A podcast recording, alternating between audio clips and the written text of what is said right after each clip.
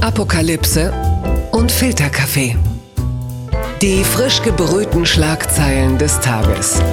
Mit Mickey Beisenherz. Ein frohes neues Jahr und herzlich willkommen zu Apokalypse und Filterkaffee, das News Omelette. Und auch heute blicken wir ein bisschen auf die Schlagzeilen und Meldungen des Tages. Was ist wichtig? Was ist von Gesprächswert? Was ist interessant? Und das kann niemand besser beurteilen als die Frau meines Herzens, der weltgrößter News-Junkie Niki Hassania. Guten Morgen, Mickey. Guten Morgen, Niki. Äh, hast du für dieses Jahr gute Vorsätze? In Bitcoins investieren und die Weltherrschaft an mich reißen. Nein, äh, tatsächlich, ich halte nichts von Vorsätzen. Sie sorgen nur dafür, dass man deprimiert alles eh aufgibt und ja, enttäuscht ist. Ja, ich glaube spätestens das Jahr 2020, also der Jahreswechsel hat uns damals ja auch gelehrt, dass man äh, Voraussagen äh, besser nicht treffen sollte. Wobei ich habe mir vorgenommen, ich möchte, ich möchte spätestens ähm, zur Dezemberausgabe äh, aufs Traumschiff. Ich möchte einmal dabei sein, wenn Florian Silbereisen sagt, ich bin Kapitän Max Parker und ich begrüße Sie ganz herzlich mit meiner natürlichen Stimme, wenn ich, ich spreche. Ich habe ihn nie sprechen gehört. Ich konnte nicht fassen, dass man so ja. die Rolle Liebe. eines Schauspielers haben. Er soll singen gerne, ja. aber oh mein Gott. Er spricht aber auch privat auf der Bühne. Meine liebe Helene, ich freue mich, dass du privat wieder dein Glück gefunden hast. also, also das ist äh, eine offizielle Bewerbung. Ich möchte aufs Traumschiff. So, ich möchte nichts anderes. Das möchte ich gerne machen. Verstehst du das? Und so natürlich spielen. Ja, das möchte ich. Das ist, ich mach's wie Harald Schmidt, der mal sagte, Drehort vor Drehbuch. Wobei die ja teilweise äh, gar nicht auf den Seychellen waren, sondern äh, vor Greenscreen in Bremerhaven. Da hat sich Laura Karasek bescheißen lassen, als sie den Vertrag unterschrieben hat. Ja, aber bescheißen lassen, was den Vertrag angeht, da kommen wir gleich auch noch zu. Wir kommen erstmal hierzu. Die Schlagzeile des Tages. Die Berliner Morgenpost schreibt, Corona, Verlängerung des Lockdowns, das sind die Pläne. Am Dienstag beraten die Länder mit der Kanzlerin, der harte Lockdown wird wohl verlängert. Wie lange bleiben Schulen und Kitas zu? Ja, morgen fällt die Entscheidung, ob Deutschland im Lockdown bleibt. Ab 11 Uhr schalten sich die Länder mit Angela Merkel in einer Videokonferenz zusammen, um über das weitere Vorgehen zu beraten. Die derzeitigen Corona-Auflagen laufen offiziell am kommenden Sonntag aus. Ich stelle mir das vor bei der Videoschalte wenn sie dann so in der Zoom-Konferenz sind und dann siehst du plötzlich irgendwie so den Bürgermeister von Berlin, der noch nicht am Platz wieder ist. Du siehst ihn aus dem Fenster so, wie er rumtollt im Schnee. so, juhu, hier ist der Schnee. Moment mal, sind sie in Winterberg? Ja, so genau, Armin Laschet. Der, ja, Winterberg, oh Gott, ja, stimmt. Oh Mann, das ist ja auch wieder so eine alberne Frage eigentlich, ob es beim Lockdown bleibt. Es ist ja eigentlich schon völlig klar, dass es mindestens bis zum 31. Januar erstmal äh, so bleibt, wie wir es jetzt kennen. Vor allem werden jetzt diese Inzidenzen Inzidenzzahlen auf unter 50 runtergeschraubt. Also als also das ist ja derzeit das Ziel, ne? 50 Infizierte auf 100.000 Einwohner. Da wollen wir eigentlich hin. Das ist der Stand. Ja, wobei jetzt die Stimmen lauter werden, dass die Zahl noch niedriger als 50 sein sollte, mhm. damit wir nicht immer dieses Hin und Her haben, schließen, öffnen, schließen, öffnen. Und ich glaube ja, da ist einfach der Trick zu sagen, Leute, wenn wir nicht 20 Leute bei 100.000 mhm. haben. Oder dann, 10, wie es teilweise auch vorgeschlagen wird. Eigentlich ja, das bedeutet Utopisch, jetzt, vergiss es, dann sind wir bis Dezember, müssen wir schließen. Ja, am Ende, am Ende läuft es ja fast immer auf selbe hinaus. Also jetzt entweder hart, hart Lockdown, was ja bislang immer noch nicht so wirklich funktioniert, wenn man sich das Treiben so ansieht in diversen Lokalen, um dann halt auf richtig niedrige Inzidenzzahlen zu kommen, um dann hoffen zu können, dass sich halt eben die Leute nicht so schnell wieder anstecken. Weil wenn du zu früh wieder äh, bei zu hohen Inzidenzzahlen, sagen wir jetzt bei 100 auf 100.000, dann sagt man, juhu, wir öffnen wieder, um dann zwei Wochen später zu erkennen, scheiße, jetzt schießt es schon wieder hoch. Also rein mathematisch macht das ja durchaus äh, Sinn zu sagen, wir gehen auf 10, auf 100.000. Nur wie lange dauert das, bis wir mal dort sind? Das ja, halt und, und die größte äh, Voraussetzung bleibt auch, dass der Staat den Leuten dann natürlich hilft. Du kannst ja. den Leuten nicht sagen, äh, ihr müsst alles schließen und ihr kriegt aber auch nichts, so ja. wie es ja in den USA leider läuft. Genau. Weswegen ich da verstehen kann, dass die Leute einfach keine Regeln einhalten und weiter alles geöffnet lassen. Das geht ja dann mit der Perspektivlosigkeit gibt. einher, genau. dass man das Gefühl hat, okay, wenn uns keiner hilft, dann können die auch nicht von uns erwarten, dass wir uns dran halten. Bodo Ramelow will äh, in Thüringen angesichts der hohen Infektionswerte sogar noch weiter verschärfen. Er habe dem Kabinett vorgeschlagen, den Bewegungsradius der Menschen auf 15 Kilometer im Umkreis ihres Wohnortes zu beschränken. Das hat er am äh, Sonntag gesagt. Gut, je nachdem, in welcher Gegend man ist, reichen, glaube ich, oft auch schon 15 Meter. Dann am besten noch mit deinen Handys, lässt du dich schön tracken.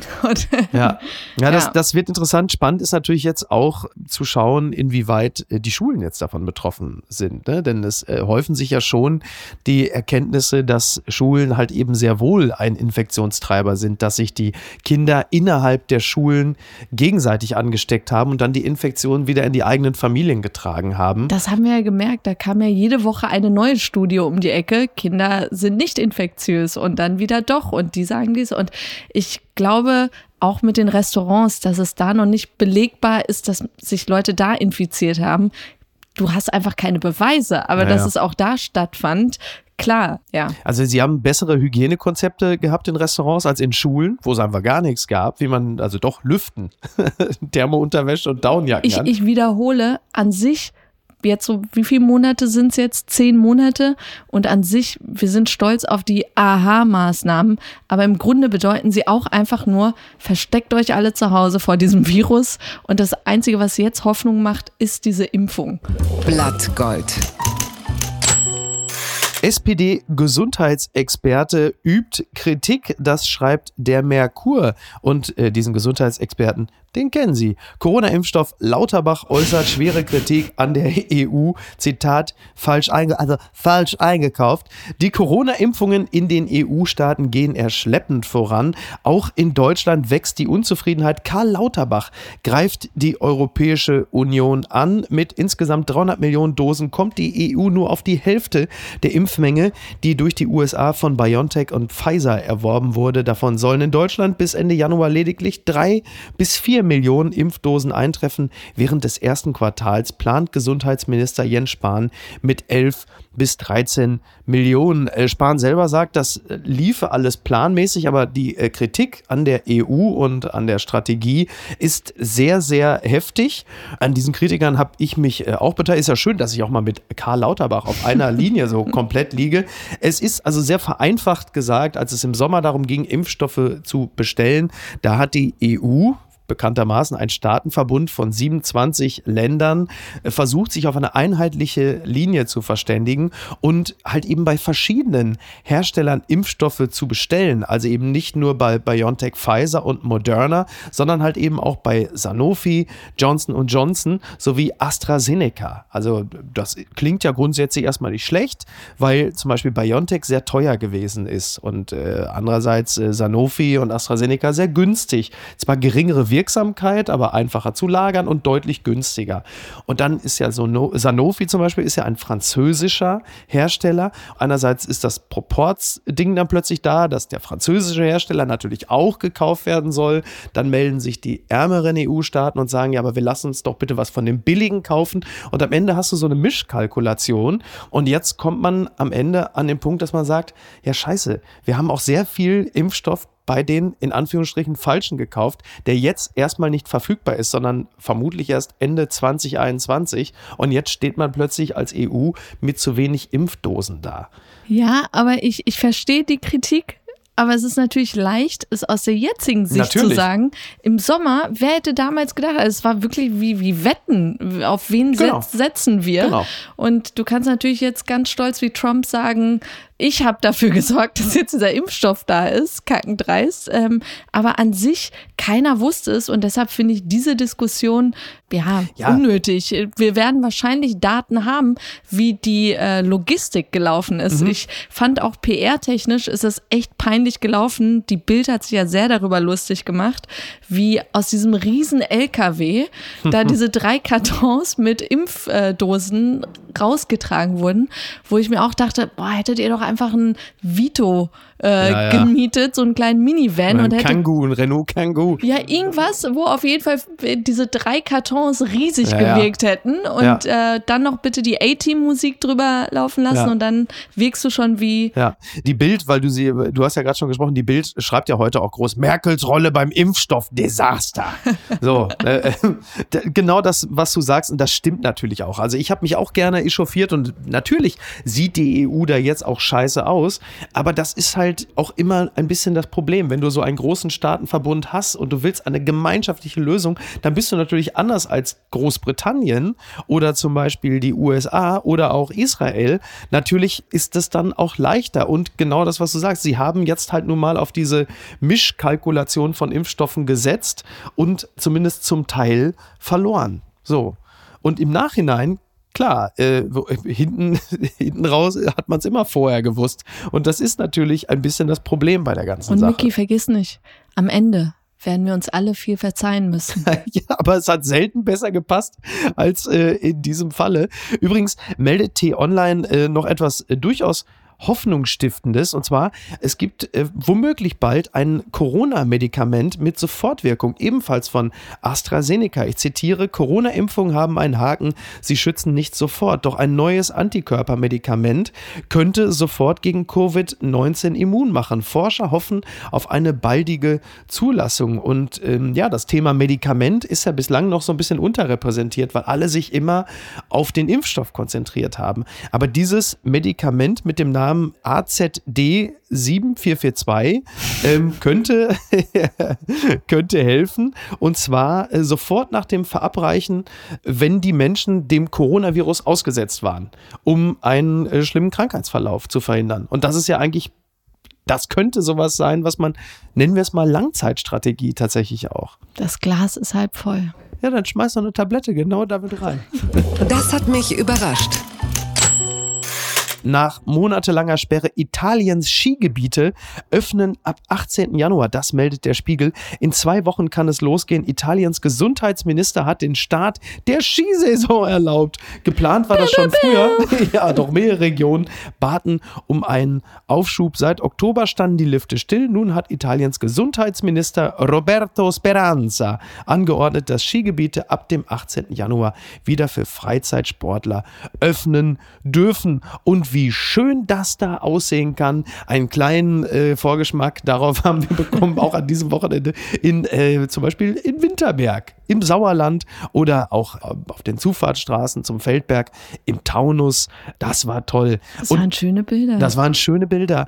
Ich muss ja ganz ehrlich sagen, ich habe natürlich den Kopf geschüttelt, allerdings in erster Linie als alter NRWler, dass du natürlich weißt, dass an einem solchen Wochenende alle auf die Idee kommen, ins Sauerland zum Beispiel zu fahren. Und gar nicht aus virologischer Sicht, sondern weil du einfach weißt, du stehst dort einfach fucking lange im Stau und es ist frustrierend, du findest keinen Parkplatz. Und so war es dann Und ja auch. vor genauso war es Autos, die da noch abgeschleppt werden mussten, weil die da im Schnee feststeckten. Also wirklich katastrophal hätte es nicht Ja. laufen können. Aber auf der anderen Seite, irgendwie habe ich da so ein, so ein Mitgefühl mit Eltern, die ihren Kindern, die vielleicht noch nie im Schnee da rumgetollt sind. Also dieses mit dem Finger auf sie Ja, zu ja. zeigen und zu sagen, diese Idioten. Irgendwie bin ich aus der Phase auch schon wieder raus. Der So- Komiker Friedemann Weise hat ja einen Begriff äh, etabliert, also statt Flugscham das kleine Äquivalent äh, Rodelreue. Ja, sehr gut. Und ähm, das muss ich auch sagen, also wenn es soweit ist, dass ich mit dem Finger auf Menschen zeige, die mit ihren Kindern zum Rodeln gehen, dann hat Corona bei mir einen schwereren Schaden ausgelöst, als ich es äh, jemals äh, erwartet hatte. Es ist am Ende doch immer gleich. Jeder zeigt ja oder jeder guckt auf die Bilder und sagt, ja, was für Trottel, aber heute werden die ja nicht alle dahin fahren. Und am Ende stehst du dann halt eben da mit tausend anderen. Ähm, das ist nicht gut, aber Ja, genau wie im Flugzeug, ja, dass, dass du sagst, ja, ich fliege da eben meine Mutter besuchen in Genau. Barcelona oder was weiß ich und wir sind mitten in einer Pandemie, der Flieger wird wahrscheinlich leer sein und dann steigen die Gäste ein und du merkst, okay, der Flieger ist komplett voll. Genau, alle anderen sind ja komplett irre, Komma, aber ich will ja eben nur kurz, Punkt, Punkt, Punkt. Und dann bist du halt eben da. Ich fand die Bilder jetzt aus Winterberg und aus dem Taunus jetzt nicht schockierend, weil da halt sehr viele, also relativ viele Menschen waren. unter freiem Himmel und die waren dann halt rodeln. So, das ist, ist jetzt nicht, äh, ist keine Querdenker-Demo. Es ist nicht gut, es ist menschlich nachvollziehbar, es ist aber vor allen Dingen aus der verkehrstechnischen Sicht äh, nicht gut und natürlich haben die alle irgendwelchen Leuten in den Vorgarten gepinkelt. Das ist ja eigentlich viel schlimmer. Das ist ja ein schöner Ersatz für Karneval eigentlich, oder? So, genau. ihr habt euren Karneval gehabt, jetzt reicht's auch. Die unbequeme Meinung kommt von Christian Lindner. Der hat sich nämlich jetzt zitieren lassen mit dem Satz, ich möchte die FDP in die Regierung führen. Gewinner des Tages ist Greta Thunberg. Sie ist gestern 18 Jahre alt geworden. Happy Birthday to you. Und es gibt erschreckende Parallelen zwischen Greta Thunberg und mir mit 18. Wir beide haben im Traum nicht daran gedacht, den Führerschein zu machen. Ich allerdings, äh, weil ich einfach viel zu beschäftigt mit Saufen war und hätte ich einen Führerschein gehabt, hätte ich auch ab und zu zur Disco fahren müssen. Äh, bei Greta ist, glaube ich, einfach eine grundsätzliche Ablehnung von. Äh, Wobei sie natürlich auch ein E-Auto fahren kann. Das ist äh, absolut richtig. Ne? Wobei ich, du weißt, ich bin ein großer großer Innenstadtstratege, das äh, Platzproblem in Innenstädten wird sich durch E-Mobilität nicht lösen lassen. Das Komma. Stimmt. Niki. Das stimmt. Ich musste, als ich gehört habe, dass sie 18 wird, musste ich an diesen Auftritt von Luisa Neubauer bei Lanz denken, ähm, als Friedrich Merz ihr da sehr herablassend, fast schon so Kopftätschelnd. Sie, Frau Neubauer, da werden Sie auch sich um Mehrheiten in der Demokratie bemühen müssen. Genau, und sie dazu mobilisieren wollte, doch in eine Partei einzutreten. Oder eine, eine neue zu gründen. Genau, und ich glaube, dass jetzt, was äh, Greta angeht, da auch die Leute, die ihr sehr kritisch gegenüberstanden, dass die jetzt doch äh, noch eine Stufe härter mit ihr umgehen werden, weil sie sagen, ja, jetzt ist sie volljährig, jetzt verträgt sie das. An der Stelle möchte ich dann sagen, demnächst wieder nur im ersten, nicht? Das werden ja bestimmt noch zwölf heitere Monate. Oh, oh jetzt habe ich schon gelacht, wie Friedrich Merz. Das werden zwölf heitere Monate mit nur, naja. Unbegrenzte Unmöglichkeiten. Washington Post berichtet über einstündiges Telefonat. Das vermeldet der Tagesspiegel. Trump drängt auf Änderung des Wahlergebnisses in Georgia. Der amtierende US-Präsident Donald Trump, er ist es ja noch, hat einem Bericht zufolge in einem ungewöhnlichen Telefonat auf eine nachträgliche Änderung des Wahlergebnisses in Georgia gedrungen. Ein einstündiges Gespräch war es mit Brad Raffensberger, dem verantwortlichen Staatssekretär.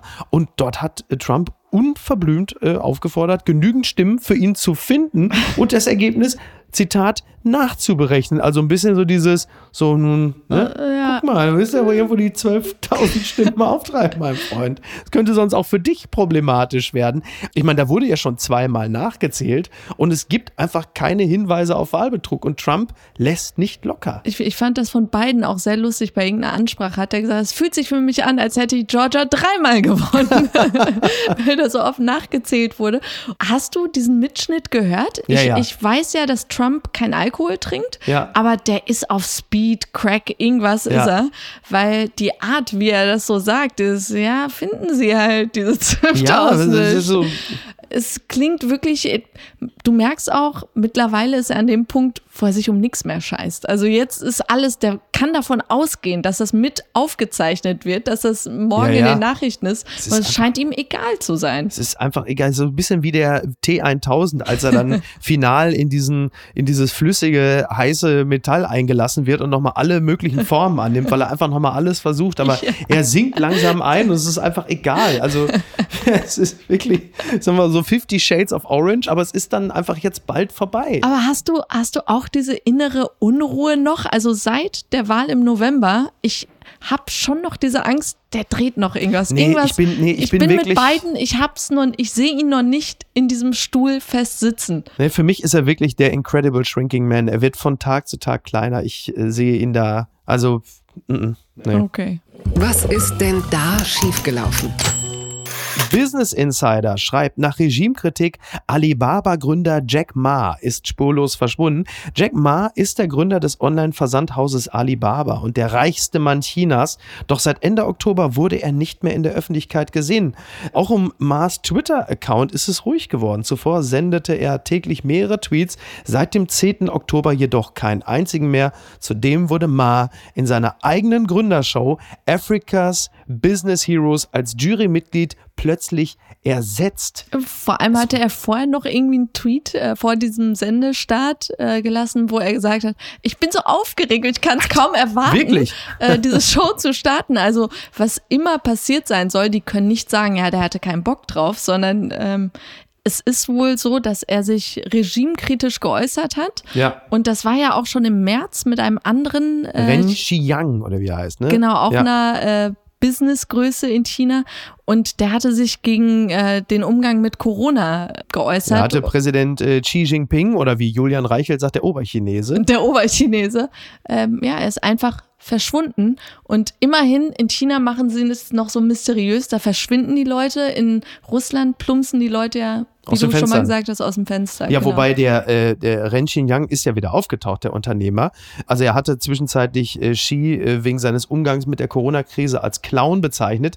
Er wurde dann im September zu 18 Jahren Haft verurteilt. Zitat, er habe freiwillig verschiedene Korruptionsdelikte gestanden. freiwillig? Ja, das kam ja, genau. ziemlich plötzlich. Ja, äh, wir stellen uns also vor, einfach, wenn Maschmeyer jetzt demnächst mal schreibt, oh, Merkel, das ist ja auch ein Käse, was die da treibt, und dann die nächste Folge Höhle der Löwen ist einfach nicht mehr da. Aber keiner wird es hinterfragen. It's okay. Ja, It's wobei okay. es kann natürlich auch bei manchmal, It's okay. Es ist okay, es ist okay. Bitte empören Sie sich jetzt. Ruhr24, ich kannte die Seite nicht, schreibt, Geschäftsreise wird zum Urlaub. Kati Hummels nach Kritik für Dubai-Reise. Influencerin zieht drastische Konsequenz.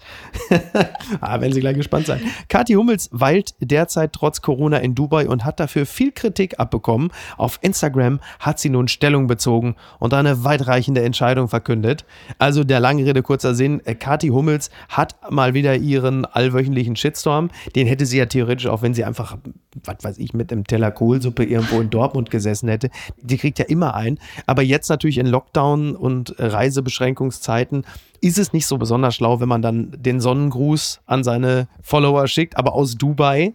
Und dann schreibt natürlich jeder, was machst du da? Stay the fuck at home. Muss das sein? Also das Übliche. Bei Dieter Bohlen auf den Malediven sagt keiner was. Bei ihr sofort, also die hat da wirklich irgendwie so, so dass du im ja, Abo gebucht, dass man hast bei ihr Gefühl, dass er so ein, wenn du das Bild von Bohlen im Wasser siehst, glaubst du, da wird so ein Amphibium ausgewildert. Na, das Problem bei ihr war wohl, dass sie eben auch mit den Masken und so sehr diese Corona-Maßnahmen ja dafür plädiert hat und ja. so. Und dann wirkt es natürlich ein bisschen ja, sie sind ja nicht immer konsequent. Also Laura Müller wirbt ja auch für vegane Produkte im Pelzmantel. Also von daher, ja, ja, und da gab es natürlich, gab's natürlich entsprechende Kritik. Äh, weil sie hat dann aber gesagt, es sei eine Arbeitsreise. Müssen wir ja jetzt einfach mal glauben. Mir tut sie einfach leid. Diese Mir tut sie auch diese leid. großen Augen und ja. dieses ja, also die, diese weitreichende Entscheidung, die sie getroffen hat, ist natürlich eine kleine Instagram-Pause. Die die Leute meistens nicht länger als fünf Tage aushalten. Also es gibt ja nur eine Sache, die noch dämlicher ist, als Bilder aus Dubai zu posten, und das ist nach Dubai zu fliegen. So dieses Bling-Bling-Kalifat. Also wirklich ja, eine Kackdestination. Das ist die Sorry. allerletzte, das ist ja für mich so ein, vor allen Dingen, wenn man die Leute dort ansieht, die dann da sind, das ist ja jetzt von der typischen Stammbesetzung von diesen RTL-Ficky-Ficky-Inseln nicht mehr zu, als hätte man das Okay-Magazin einfach über dem Golf ausgekippt und es ist Philipp Plein als Stadt. Es ist Oh Gott.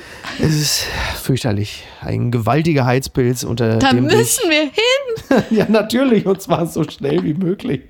Das ist ja wohl klar. Ich gehe in Dubai fürs Traumschiff üben. So, meine Damen und Herren, Dubai. Äh, großartig. Oh Gott. Okay. Und was schreibt eigentlich die Bild? Post von Wagner. Yay. Bist du soweit?